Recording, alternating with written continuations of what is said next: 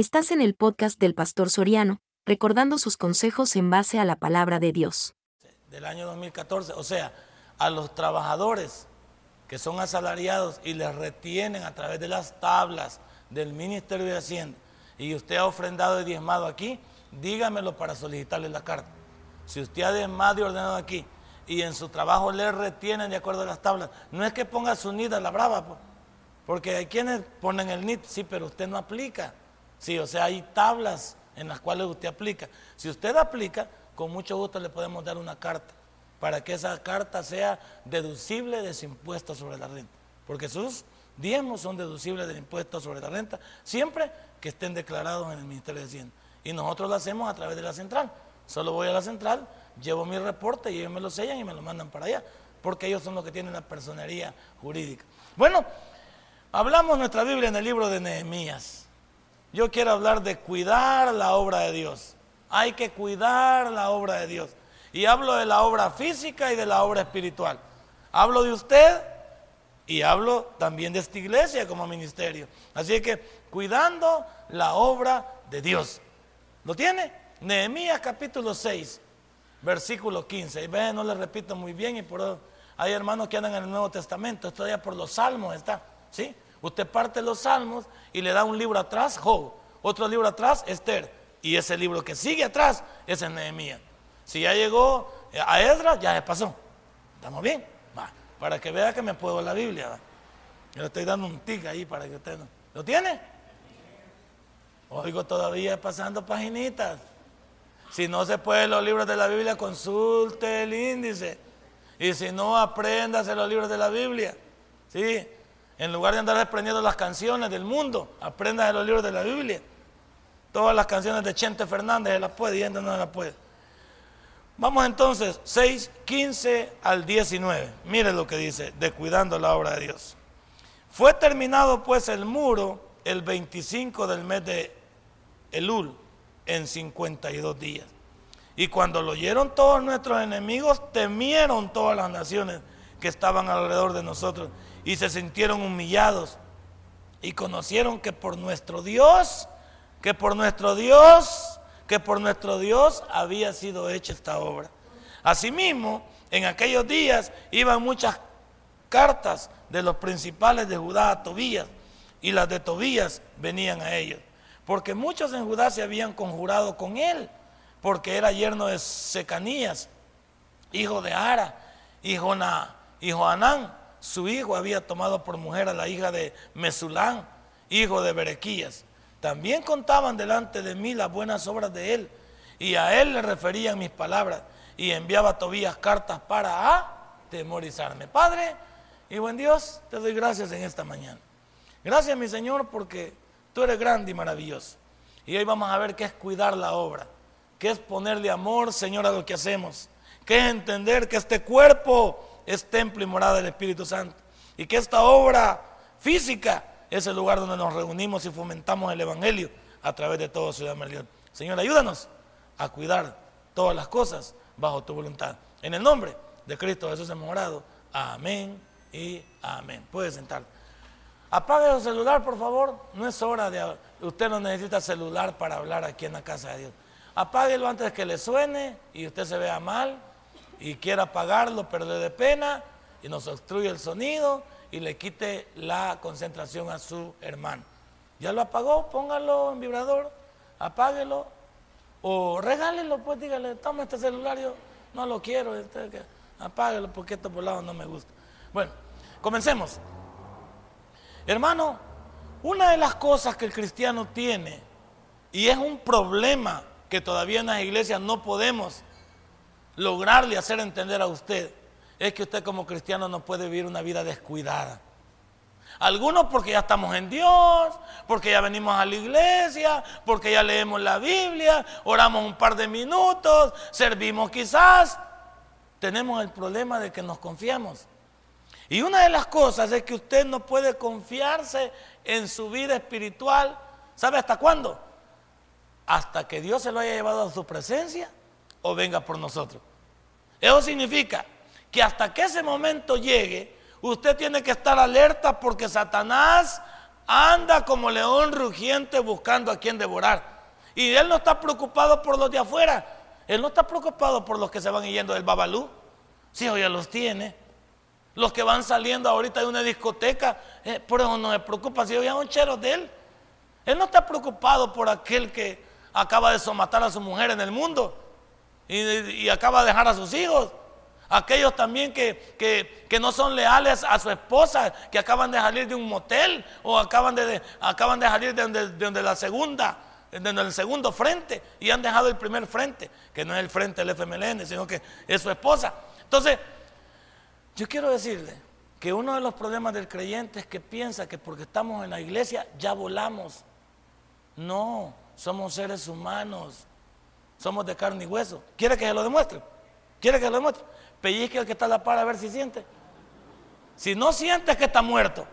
Si ese pobre cliente está helado y el pobre cliente no siente, es que no, este está muerto. Pero a mí no me gusta que me pellizquen si me duele. Me duele, estoy vivo. Ahora, si usted está vivo, necesita estar vivo y también necesita poner care vivo. Sí, es otra cosa. Necesita estar vivo y poner care vivo. ¿Por qué? Porque el diablo es astuto, el diablo anda como león rugiente. Y no veamos al diablo como los mexicanos han creado al diablo. Todo rojo, con dos cachos arriba, una gran cola, un tenedor, un trinche en, el, en, el, en la mano. Si el diablo fuera así, todos saldríamos en guinda. ¿Sí? Si el diablo fuera así, ni lo esperara yo. No, el diablo es un ángel de luz. Se viste muchas veces. Si aquí está oyendo, no es le queda viendo el que está a la par, que no es ese. Que aquí está oyendo el diablo. El diablo es el primero que ha entrado a esta iglesia. ¿Sabía que el, diablo, el diablo quiere saber qué, qué le estamos aconsejando a usted? El diablo quiere echarse la manta aquí, quiere echarse el sermón. ¿Por qué? Porque sabe que dice, vamos a ver si estos hermanos cuando salgan de aquí, lo que les digo a este viejo trompudo y negro, vamos a ver si es cierto que lo ponen en práctica. Eso es lo que el diablo dice. Ahí lo el diablo nos está esperando allá afuera. Nos dice, que te vaya bien, hijo. Ahí nos dice cuando vamos para allá. Porque allá nos está esperando Él para hacernos daño. Por eso el cristiano no debe ser un cristiano cómodo, un cristiano que crea que ya terminó. Nosotros estamos luchando cada día. No que Él vaya alcanzado ya, dijo el apóstol Pablo, sino que prosigo, estoy luchando para llegar a la meta. Hay de aquellos que pensamos que porque venimos a la iglesia, realmente no necesitamos de Dios todos los días, ¿cómo no? Deje su dedo ahí, por favor, ahí porque vamos a regresar a Nehemías. Deje algo que lo, lo haga regresar rápidamente, porque usted no se puede de la Biblia. Y vamos a Lucas capítulo 4. Vamos a Lucas capítulo 4. Cuidando la obra de Dios se llama el sermón. Vamos a Lucas capítulo 4. A ver qué dice.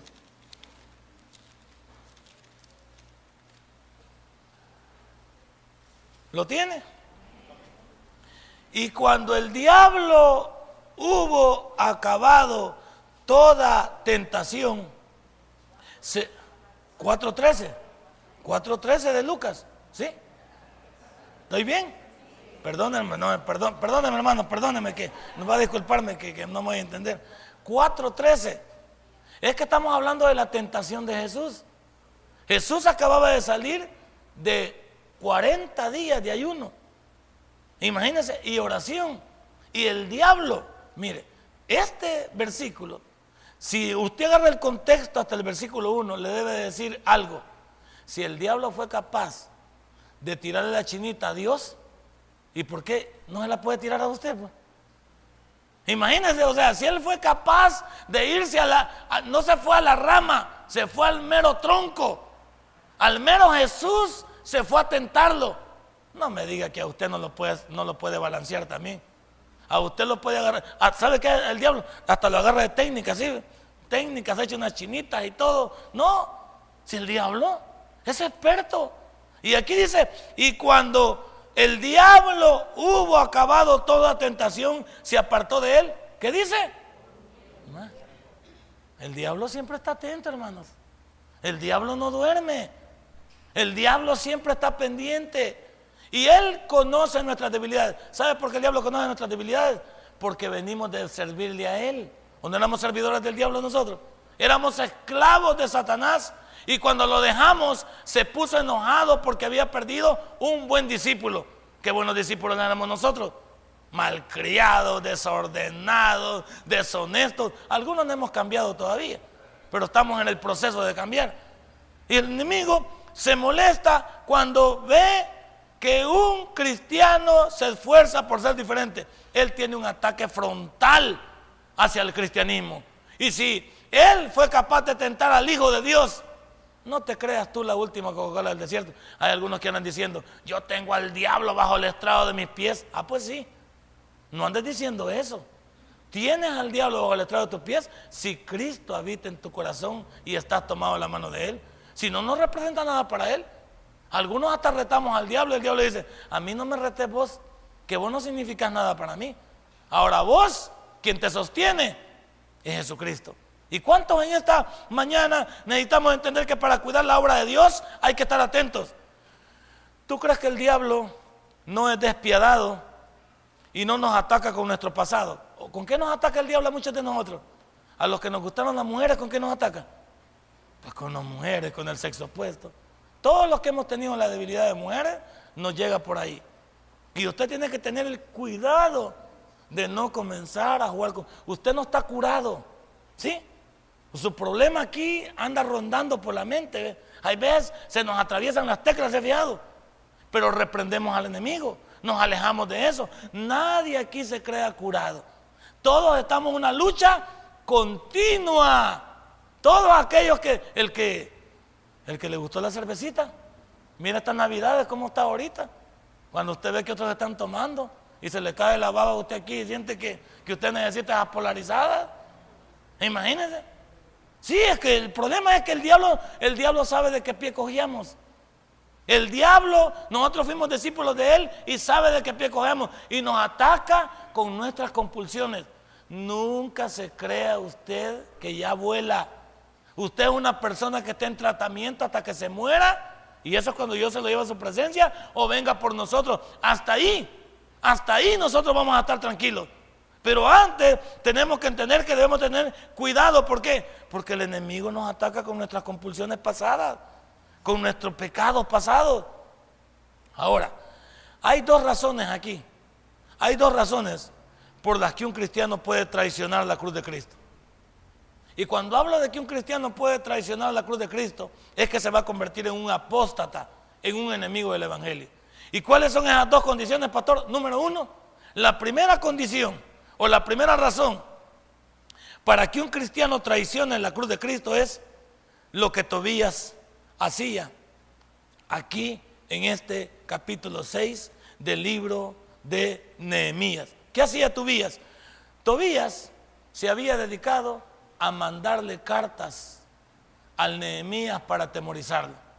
Pero también se había hecho chero de algunos cristianos. Ya se fijó que se habían mezclado con los hijos de Tobías, que había las hijas de Dios, léanlo conmigo, porque lo veo sospechoso a usted y no me cree. Y mire lo que hizo. Asimismo dice aquí el versículo 18, porque muchos en Judá se habían conjurado con él. Oiga, era yerno de Secanías, hijo de Ara, y de Joanán su hija había tomado por mujer a la hija de Mesulán, hijo de Berequías también contaban delante de mí las buenas obras de él. ¿Qué significaba? Este hombre se había metido dentro del Evangelio. Estaba aparentando ser parte del Evangelio y era un enemigo del Evangelio. Porque todavía se oponía a la reconstrucción de la ciudad y a la reconstrucción de las murallas. Y ahora, imagínense, este hombre se había vuelto también en un apóstata. ¿Por qué? Porque estaba convenciendo a otros para que se vinieran atrás de él. ¿Cuántas personas se están dejando convencer por aquellos que no son hijos de Dios y que los quieren llevar por la calle de la amargura? No solo hablamos de, de nuestros amigos que no conocen de Dios, hay veces dentro de las iglesias tenemos personas que se encargan de meter, como dicen en mi pueblo, cizaña, se encargan de influenciar. Cuidado, por favor, usted a quien escucha. Cuidado lo que oye usted. Cuidado lo que le dicen. Cuidado quién le dice. Hay veces hasta dentro de la misma familia tenemos problemas de gente que no entiende que somos cristianos. ¿Cuántas personas dentro de la iglesia estamos socavando la obra de Dios y socavando también la obra tuya como hijo de Dios. ¿Cuántos aquí vemos que Tobías influenció a muchos? ¿Quién es tu influencia ahorita? Cuando tú te reúnas también en la iglesia, selecciona a tus amigos también. Dentro de la iglesia selecciona. No todos los hermanos estamos cuerdos o no. Hay hermanos que somos cizañitas. Hay hermanos que inventamos. Hay hermanos que tratamos de llevar a esas personas. No digo que sean malcriados con ellos. No las escuche. Déjelas hablando solas. Déjenlas que se lleven su, su propia situación. Pero usted no debe ser una persona influenciada por estas personas porque va a terminar siendo un apóstata. ¿Cuántos se van de la iglesia porque muchas personas les influenciaron de esta manera? ¿Cuántos se van de la iglesia porque cuando vienen nuevos les contamos las cosas malas? Nos encanta decirle lo malo que pasa dentro de una iglesia. Nos encanta contarles situaciones pasadas de la iglesia cuando estamos en la iglesia para que Dios nos cambie, para que Dios nos ayude, para que Dios nos fomente. ¿Cómo cuidaremos la obra de Dios si somos personas que siempre estamos tratando? Yo diría que a esas personas no se les llama amigos. Yo yo selecciono a mis amigos, incluso a, mis hermanos pastores. Hay hermanos con los cuales no platico. ¿Por qué? Porque solo hablamos cosas que no edifican. Si yo me voy a sentar a hablar de otro pastor, ¿estoy haciendo bien? No. Eso lo debo de evitar yo. Si yo no me debo de meter en la vida de otro pastor. Dios es quien puede transformar ese pastor. Dios es quien puede hacer la obra en él. Yo no puedo meterme también a juzgar otra iglesia. Si en otra iglesia no estoy yo, nosotros somos parte de Ciudad Merliot. Somos parte de este lugar. ¿Cuántos no cuidamos la obra de Dios? ¿Cuántos somos personas que dejamos que el enemigo entre en nuestras vidas y haga la división dentro de nuestras iglesias y nuestros corazones? Ahí dice. Ahora, en, segundo lugar, no solo Tobías había influenciado a muchos, llevándolos por el mal camino, sino que las ligaduras humanas eran más fuertes que las ligaduras del Señor para muchos. Hay muchos que hemos venido a las iglesias, ya voy, ya voy al versículo. Hay muchos que hemos venido a la iglesia y todavía huelemos a mundo. Hay, que una, hay, hay muchos venimos a la iglesia y todavía no hemos dejado la música, no hemos dejado el desorden, no hemos dejado la infidelidad. ¿Saben que las iglesias hoy también mundanas? Hoy las iglesias están también mundanas porque hemos permitido que el mundo entre a las iglesias y nosotros lo hemos llevado. Y aquí lo que nos va a decir el versículo 18 19 es que las ligaduras humanas eran más fuertes que las ligaduras del Señor. Hay muchos que no hemos nacido de nuevo totalmente. Somos creyentes, somos simpatizantes, nos gusta el Evangelio, pero no hemos nacido de nuevo. Porque el que ha nacido de nuevo tiene que hacer la voluntad de aquel que lo llamó. El que ha nacido de nuevo tiene que tener frutos dignos de arrepentimiento. Mira lo que dice el versículo 18 y 19 porque muchos en Judá se habían conjurado con él, con Tobías, porque era yerno de Secanías, hijo de Ara, y Joanán, su hijo, había tomado por mujer a la hija de Mesulán, hijo de Berequías. También contaban delante de mí las buenas obras de él. O sea que había gente que admiraba a Tobías. Había gente que admiraba a este hombre a pesar de que estaba sembrando la cizaña. ¿Cuánta gente también se vuelve simpática dentro del Evangelio? ¿Cuánta gente se quiere hacer pasar por oveja, pero el lobo rapaz vestido de oveja? Y en esta mañana yo le quiero decir, ¿cuántos no hemos dejado de mezclarnos con el mundo? ¿Cuántos todavía tenemos las mismas amistades, hermano, con el perdón suyo? Hay amistades que son letales, nocivas, peligrosas.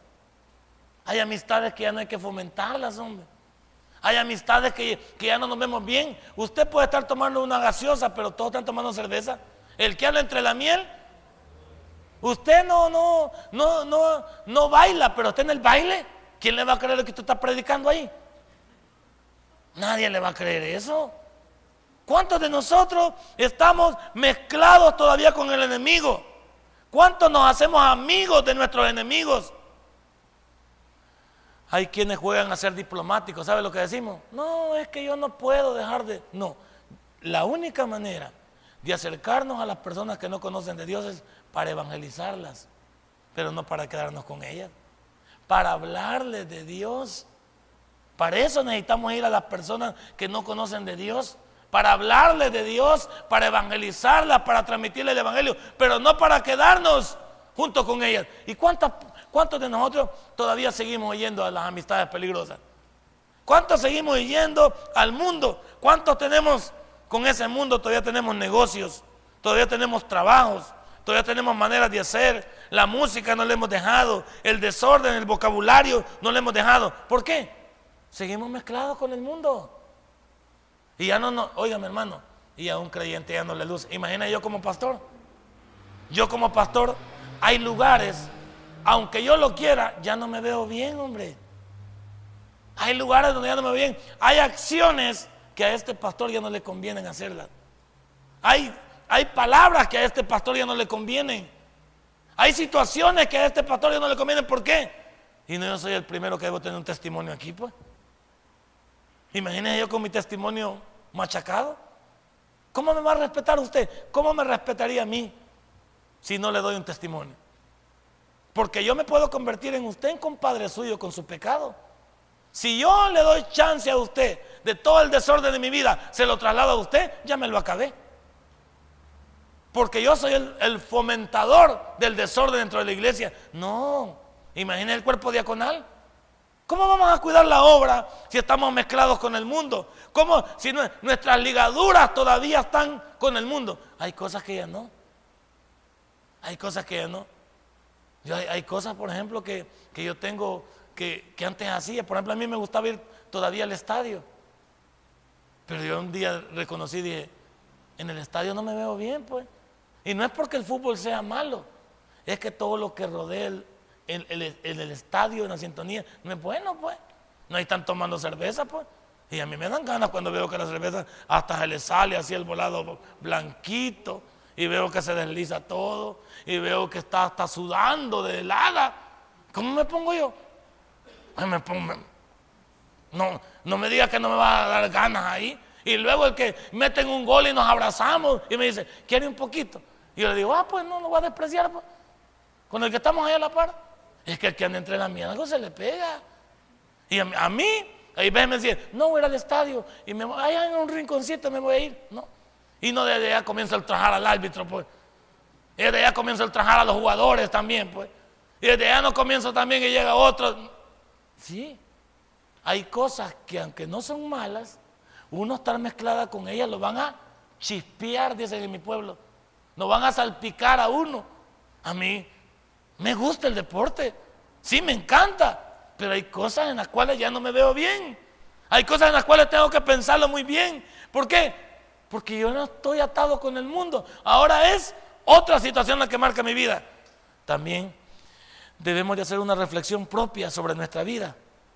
Si estás consagrado exclusivamente a Dios, entonces tú estás huyendo de lo que el mundo te presenta. ¿Cuánto no estamos consagrados a Dios? Y estar consagrado a Dios significa entregarle su vida a Él. ¿Cuántos en esta mañana tenemos un pie en el mundo y un pie en la iglesia? No puedes estar así, ve. No puedes estar con un pie afuera y un pie adentro. Mete los dos pies o saca los dos pies, pues. Decídete. Pero ya no te ves así. Mundano y mundano toda la semana. Y cristiano el día domingo. Ni tú te lo crees. ¿Sí o no? Y la gente que nos ve también, pues. Mira, dice el hermano. Allá va el que dice que es hermano. Así nos dicen, ¿ve? Allá va el que dice que es hermano, ¿ve? Sí, porque todo el día con el, toda la semana con el diablo y el día domingo no hemos dejado de ser católicos romanos. ¿O cuando íbamos a la iglesia, a la iglesia grandota? ¿Cuándo íbamos? El domingo. Y nos confesaban y nos daban como 300 Padres Nuestros, 800 Ave María y nos componíamos. El Padre ya nos conocía y cada día nos iba aumentando 100 y 100. Porque como no dejábamos de pecar, no dejábamos de ser lo mismo. Ya hiciste una reflexión sobre tu vida. Ya no tenemos que ser lo mismo. ¿Qué le parece si en esta mañana renuncia a su pasado? Renuncia a su pasado y regrese a Dios. Renuncia a aquello que le afectaba. Eso es lo que hice yo en el 99. Renuncié a mi pasado. Renuncié a todo aquello que realmente me hacía ver mal. Y estos 15 años han sido los mejores y espero que sigan siendo los mejores. No estoy curado, ¿eh? No vuelo, estoy ahí, estoy, soy un ser humano que estoy luchando todos los días con mi problema. Todos los días lucho con mi problema. Todos los días le digo al Nelson interior, porque el enemigo mío no es el diablo. Mi peor enemigo es el que tengo adentro de mí. El yo, ese que me mueve, que a veces me tira mensajes feos, que hay veces me impulsa a hacer algo, a ese. Yo no le tengo más miedo al diablo que lo que le tengo miedo a mi yo interior. A, lo que me, a aquello que me arrastra, que me lleva, aquello, aquello que me jala, aquello que me dice, ¿y por qué no pegas una llamadita? Es una canita al aire. ¿Una canita qué es una canita? Si el hermano Tomás tiene como cuatro mujeres y no las deja ahí, y vos vas a tener solo una. No sea, no te preocupes, pues. No te, no, no, no, no te la lleves. Sí, entonces hasta nos justificamos, ¿no es cierto? Si yo no soy más malo que Chacón. Si yo, Chacón es más malacate, pero yo no estoy tan, tan cerca de lo que Chacón hace. Entonces, ¿qué, ¿qué ando buscando yo? Compadre para descargarme en él. Ando buscando a quien echarle mi muerto. Ando buscando a quien, en quien apoyarme para, para verme bien. Pero por dentro yo soy un gran malacate. Y Dios me dice, ¿por qué no cambias? Trata de sujetar al que llevas adentro. Porque ese hay que sujetar a los malos pensamientos. Hay que sujetar a todo ese rollo que nos avienta en otros. Y eso cuesta, sí o no. Algunos ya están dormidos. Despierte que está en la par, por favor. Y digan, no te durmas, hombre. No seas dormilón, hermano. Aquí no es dormitorio público, dígale. Algunos hasta así, hasta encima del hermano. Aviéntelo así, hombre, y dígale que no me venís a dormir, hermano. Si no, ya voy a sacar la campanita aquí, ve. Que se levanten, hermanos. Ahora levantarse. ¿Ah? Es que algunos hermanos son bárbaros, hasta posición agarran ahí. La próxima vez van a, traer hasta almohada. Y aquí la van a poner la almohada y se van a acostar. Bueno, entonces, hermano, una de las cosas que debemos de hacer en cuanto a cuidar la obra de Dios es, debemos de ser sinceros. Mire lo que dice Efesios capítulo 5. Efesios capítulo 5. Vamos al Nuevo Testamento. Dejen un dedito ahí que vamos a regresar. Efesios capítulo 5. Efesios está después de 1 Corintios, 2 Corintios, luego está Gálatas y luego está Efesios. Efesios 5, versículo 6. Subraya esos versículos que nos van a servir. ¿Lo tiene? Mira, dice, nadie os engañe con palabras vanas porque por estas cosas viene la ira de Dios sobre los hijos de desobediencia. No seáis pues partícipes con ellos, con los del mundo, porque en otro tiempo erais tinieblas, allá vivíamos, mas ahora somos luz, tenemos a Cristo Jesús dentro de nosotros. Andad como hijos de luz, porque el fruto del Espíritu es en toda bondad, justicia y verdad, comprobando lo que es agradable al Señor y no participéis de las obras infructuosas de las tinieblas, sino más bien reprenderlas, porque vergonzoso es aún hablar de los que de los de lo que ellos hacen en secreto. Mas todas las cosas cuando son puestas en evidencia por la luz son hechas manifiestas, porque la luz es lo que manifiesta. ¿Cuántos de nosotros tenemos una doble vida? ¿Cuántos tenemos una doble moral aquí? Usted ya no puede ser una doble moral.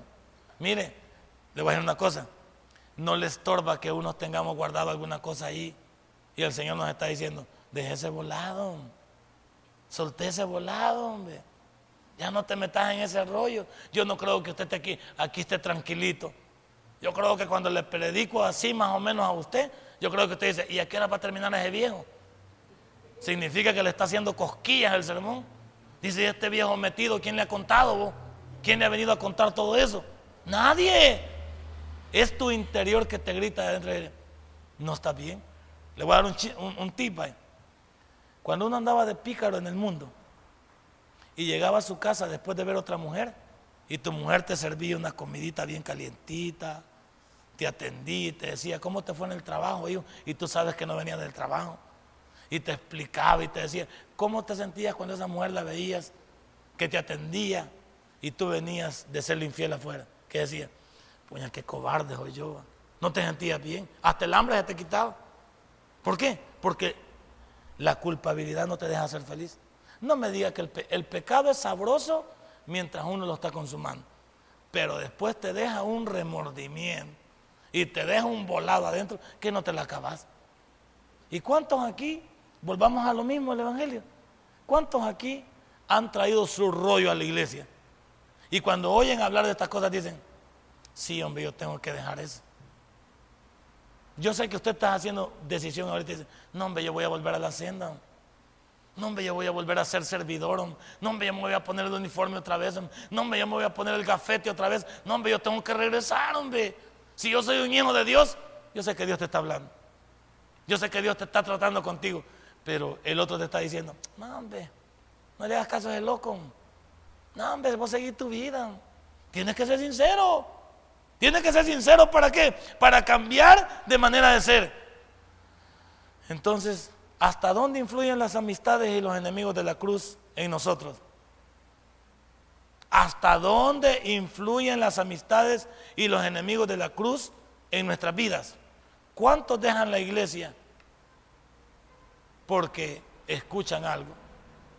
Yo escuché de una señora, hace mucho tiempo, esta iglesia tiene nueve años, pero una señora vino a hablar conmigo un buen día y me dijo, pastor, me voy de la iglesia. Ya tenía la señora, la conocía en la central, y luego vino a reunirse con nosotros. Y me dice, pastor, un día me voy, me dice la iglesia. Y le digo, uno, en iglesias pequeñas como esta, una persona significa mucho.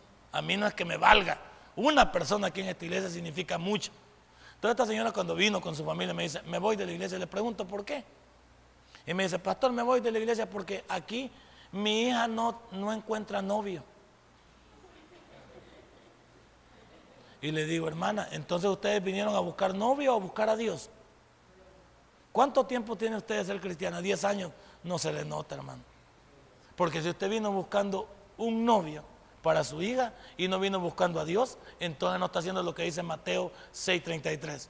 Mas buscad primeramente el reino de Dios y su justicia y las demás cosas vendrán. No me dijo, es que yo necesito un novio para hija. ¿Y, dónde? ¿Y por qué no lo va a traer entonces? Le dije, iba al centro, pues. O mándelo a hacer ahí lo bajo, pues. Que le aparten uno, pues. Imagínese por lo que sirve este hermano. Porque su hija aquí no encontraba novio. Para todos que tienen esta interrogante les pregunto, ¿acaso Dios no puede traer el próximo príncipe azul por por esa puerta. O la próxima princesa. Pero como usted está enfocado aquí, aquí no hay nada bueno. Sí, para tus ojos no hay nada bueno. Pero si se le estás pidiendo algo a Dios, Dios está en proyecto de traerte lo bueno para ti. Pero como cuando no lo encontramos, ¿qué salimos nosotros? Salimos a buscarlo. Ahí es el problema de nosotros. Y por eso las cosas nos salen al revés. ¿Se ha fijado que hay muchos de nosotros que, que no nos casamos bajo la voluntad de Dios? Nosotros agarramos la que nosotros quisimos. Y la agarramos bajo varias circunstancias. Si era bonita, si tenía buen cuerpo. Ah, porque los ojos se van siempre por lo, por lo humano. Y poco nos importó si la chica tenía buen corazón, si sabía planchar, si sabía cocinar. Poco nos importó. Eso no valió madre. Lo que nosotros queríamos era carne, ¿sí o no? Quiero carne. Y, y las mujeres también querían un sufornido Dejo que no se pueden ni cepillar porque el gran ñeque aquí. Pero no le gusta trabajar, pues. Él tiene prohibido trabajar. Él es gigolo. Él vive de que lo mantengan. Pues. ¿Y cuántas mujeres mantienen? Hombre, yo quisiera que encontrarme a mujeres que lo mantienen a uno. Es bien chivo, va. A mí me gusta, me hubiera gustado encontrar una mujer que me mantuviera. Hay mujeres que mantienen. Eso es comprar amor, ¿verdad? Eso es comprar cariño. El cariño no se compra. El cariño se siembra para que produzca. Y aquí esta señora me dijo que, que se iba porque su hija no encontraba novio en la iglesia. ¿Usted por qué ha venido aquí? Porque quiere encontrar trabajo. Y al no encontrarlo se va. Vino aquí porque no encontró que todos volábamos, se va. Si todas las iglesias son iguales. Todas las iglesias tenemos problemas. ¿Sabe por qué todas las iglesias tenemos problemas? porque están llenas de seres humanos. Y los humanos somos imperfectos. Ay, que me diga, aquí me veo alentado yo. Pero seré lo mismo cuando me bajo de aquí. Y no te preocupes, Dios me usa aquí. Se glorifica en mí, tengo que tener cuidado. Pero no puedes meter la mano al fuego por mí. No puedes decir que yo soy la última Coca-Cola del desierto. Cuidado. Otra de las cosas es que dice Proverbio 28.4. Así es que si no encuentra novio su hija, avíseme. O su hijo, si no encuentra novio y cree que el niño se parece a Ricky Martin, avíseme. 28.4. Pues sí, para conseguirle un novio. 28.4. Mire, los que dejan la ley alaban a los impíos, mas los que la guardan contenderán con. ¿Cuántos cuando se alejan del Señor comienzan a alabar a las cosas que hacen en el mundo? Una vez que te pierdes en el Evangelio y le pierdes el temor a Dios, hasta piensas que todo está bien. No, dice, sí, todos lo hacen, dice. No, si yo no soy el único malo. No, si yo no soy el único lépero. No, yo no soy el único infiel. Si hay otros también que andan buscando justificaciones baratas. Y por eso dice, los que dejan la ley, los que dejan a Dios, alaban a los impíos. Si ya no nos parece malo nada. Yo he oído pastores que dicen que no es malo tener dos mujeres, porque se apoyan en David, que a David le gustaban las mujeres y a Salomón, pero ¿cómo terminaron esas vidas, hermano? ¿Cómo terminaron esas vidas? No invente, no copie usted, usted es original. ¿O no es original usted? Su ADN es único. ¿Y por qué se quiere parecer a otro? Si hay otro igual que usted sabe que haga, quémelo. Quémelo. Si hay otro igual que usted, quémelo, porque no pueden haber dos iguales. Usted es único. Entonces, ¿por qué se quiere parecer? ¿Por qué quiere copiar la vida de los demás? A mí me molesta cuando alguien quiere vivir como otro es, quiere ser como. No, yo soy original. Uno de los consejos que me dieron a mí cuando comenzaba a predicar es: sea usted original. Eso me llegó. La persona que me habló me dijo: por favor, no cambie, sea usted original. Cabal, ¿yo por qué me tengo que parecer al hermano Toby? Si el hermano Toby es único. Yo no tengo puedo al hermano Toby, ni al pastor Junior. No, yo soy único, con todos mis defectos. ¿Cuál es el punto aquí? Que cada uno de nosotros entiende que hay veces que cuando confiamos con el mundo, nos metemos con el mundo, terminamos abrazando el mundo también en nuestra vida. Cuando lleguemos a la cúspide de nuestra vida espiritual, hay que tener cuidado, porque no cuesta llegar, lo que cuesta es mantenerse. Usted va a llegar a la cúspide, no lo dudo, pero por favor, entienda una cosa, manténgase en Dios. Pues. Mire lo que dice Nehemías capítulo 7, mantenga sus convicciones fuertes. Nehemías capítulo 7, el siguiente capítulo. Nehemías capítulo 7, versículo 1, mire lo que dice. Luego que el muro fue edificado y colocadas las puertas y fueron y fueron señalados porteros y cantores y levitas, mandé a mi hermano Ananí y a Ananías, jefe de la fortaleza de Jerusalén, porque este era varón de verdad y temeroso de Dios, más que muchos, y les dije, no se abran las puertas de Jerusalén hasta que caliente el sol. Y aunque haya gente allí, cerrar las puertas y arrancarlas y, señalé guardas de los moradores de Jerusalén, cada cual en su turno y cada uno delante de su. ¿Qué es lo que estaba haciendo él aquí? Estaba protegiendo la obra de Dios. No van a abrir la de Dios. Y vamos a seleccionar al que entra. Vamos a poner, hay veces la gente piensa que cuando los pastores hablamos franco contra el pecado, piensan que tenemos falta de amor. No, los pastores que realmente conocemos este lindo libro, debemos ser atacantes del pecado.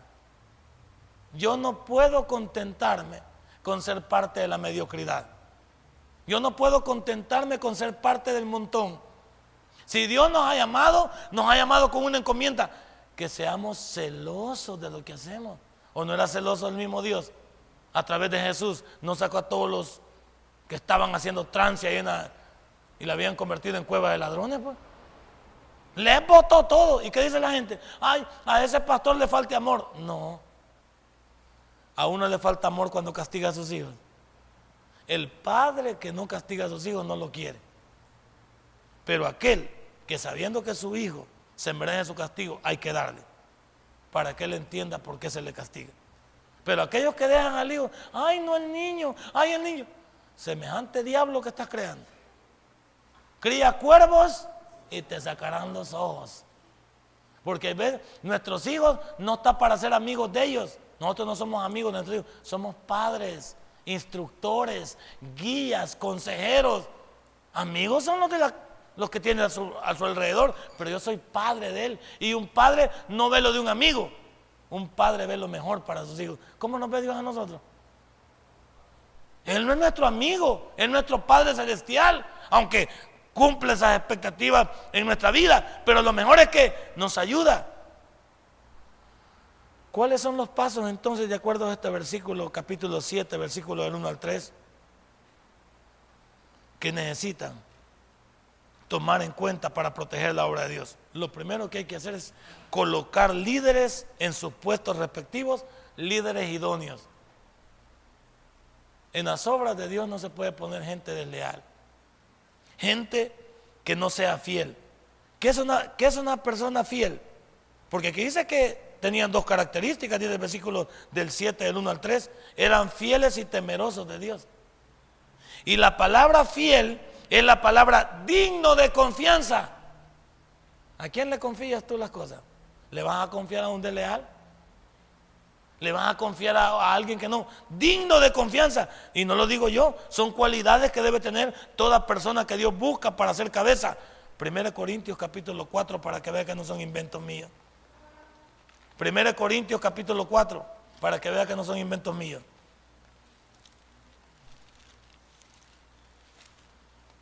Primera Corintios después de, después de Romanos, después de los hechos, hechos romanos. ¿Lo tiene? Capítulo 4, versículo 2. Ahora bien, se requiere de los administradores que cada uno sea hallado. Si usted no es fiel en su matrimonio, ¿cómo va a llegar a tener un matrimonio?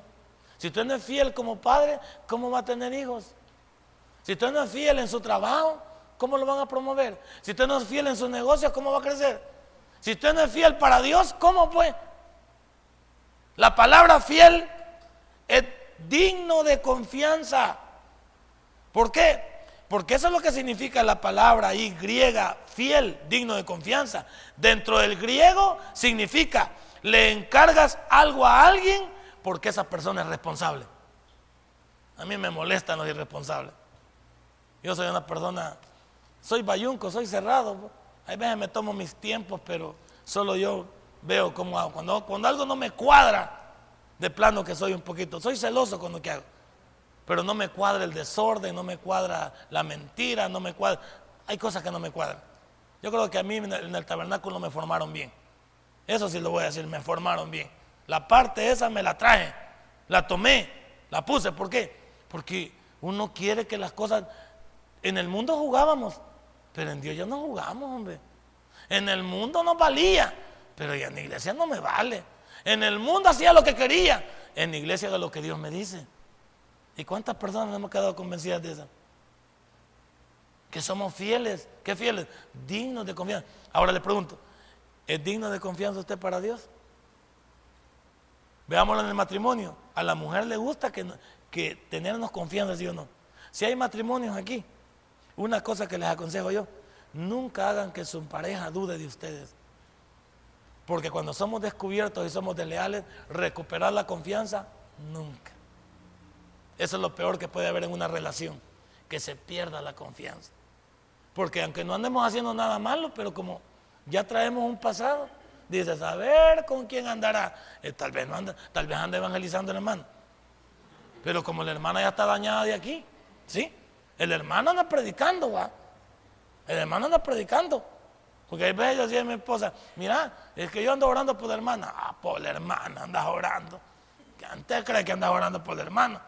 No, ¿verdad? O sea, ¿y quién la dañó? No se dañó sola, la dañé yo.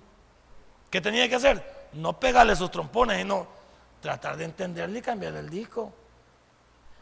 hacerla ver que yo había cambiado. Pero no le voy a decir con palabras, se lo voy a decir con hechos. Si quieres venir, te podemos orar los dos, ¿va? Si no te preocupes, si a mí no me estorbas que venga. Si quieres venir aquí a la iglesia donde estoy, pues. No, te preocupes por mí, por mí no tengas ningún tipo de problema. Hoy te dejo mi teléfono ahí, te dejo mi cartera, y antes no, teléfono y cartera conmigo. Hasta en el baño, el teléfono y la cartera conmigo. ¿Se acuerda cuando uno andaba en algo malo? No soltaba las cosas. Eso no soltaba. Sonaba y ahí iba una en quinta. No, no, eso no. Y, a la muchacha que llamaba Rosy le poníamos Pepe. A Pepe le poníamos hola Pepe. Ah, pues sí, porque éramos malacates. Pero en el Evangelio no, ¿verdad? ¿Acaso usted no lo hacía también? Y lo hace quizás todavía. Entonces, ¿qué estamos diciendo? Ya no. Nosotros somos, somos dignos de confianza de Dios. Y Él puso porteros ¿Qué son los porteros dentro de lo que está diciendo Nehemías aquí capítulo 7, versículo 1 al 3? Los porteros eran los que controlaban quién entra y quién sale. Ahora, los porteros no dejaban entrar a cualquiera. Y hay veces, aunque la iglesia es de puertas abiertas, hay cosas que no se van a permitir que entren, pues. Y si el portero está todo descuidado, hay que pegarle un sopapo para que se despierte. ¿El portero cómo debe estar? El portero debe estar atento. Hay unos porteros que ponemos ahí que están dormidos. La gente viene y ya está, ya está afuera allá y ellos dormidos. No, tiene que estar atento. Tiene que estar alerta. ¿Ah? Un portero debe estar quién entra y quién sale. Y estar sabiendo que entra y que sale. Saber, ¿por qué? Son personas que controlaban todo lo bueno o lo malo que entraba de, dentro de la obra de Dios. Los que quieran venir arrepentidos a Dios, bienvenidos. Los que no quieran, que Dios los bendiga también. Mire lo que dice el Salmo 127, versículo 1. Salmo es el libro de en medio, el, el libro más grande de la Biblia. Salmo 127. Mire lo que dice versículo 1. Salmo 127. Si Jehová no edificare la casa, en vano trabajan los que la edifican. Si Jehová no guardare la ciudad, en vano vela. Yo te pregunto en esta hora, ¿cómo estás cuidando tu familia? ¿Cómo cuidas tu familia? Si cuidas a tu familia, cuando uno ama algo, ¿qué hace? Lo cuida. Cuando uno, ahora, si algo no te importa, lo tiras, lo descuidas. Pero si amas algo, eso se cuida.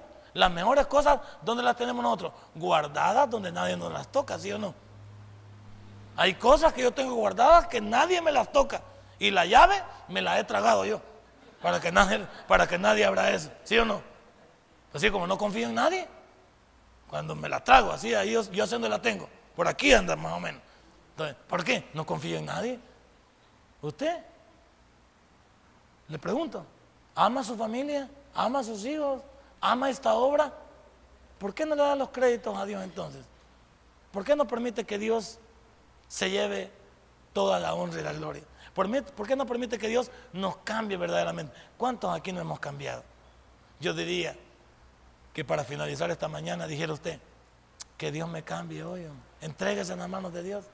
¿Sabe qué diga? Hasta aquí nomás llegaron mis bayuncadas, mis pecados y mis desórdenes. Hasta aquí nomás llegó esa boca chuca que solo malas cosas dice, solo degenere, solo desorden. Hasta aquí nomás llega este cerebro chuco también. Señor, lávamelo, purifícamelo. Estos ojos, Señor, dígale, Señor, si me le voy a quedar viendo algo malo, sácalos. Ah, va, de ahí no le gustaría, va. Señor, si me le voy a quedar viendo algo malo, sácalos. Eso no se lo dice, va. Señor, si voy a tocar algo malo con esta mano, quítamela. Eso no se lo dice. Pero la Biblia ahí lo dice, va. Si, si eres realmente hijo de Dios, ¿por qué no te sacas los ojos y te van a servir de daño? Más vale que entres tuerto al reino de los cielos y no que te quedes con los dos ojos buenos aquí afuera. Más vale que entres cuto en el reino de los cielos y no que con las dos manos te quedes aquí. Hermano, este ha sido un llamado de atención para que cuides la obra. Y la primera obra que tiene que cuidar, ¿cuál es? Usted. Y después, cuando usted cuide esa obra, cuando usted se cuide usted, va a cuidar esta obra de Ciudad Merliot. Denle un fuerte aplauso a nuestro Dios. Padre, buen Dios, te doy gracias esta mañana. Hemos hablado. Si este mensaje ha impactado tu vida, puedes visitarnos y también puedes buscarnos en Facebook como Tabernáculo Ciudad Merliot. Sigue con nosotros con el siguiente podcast.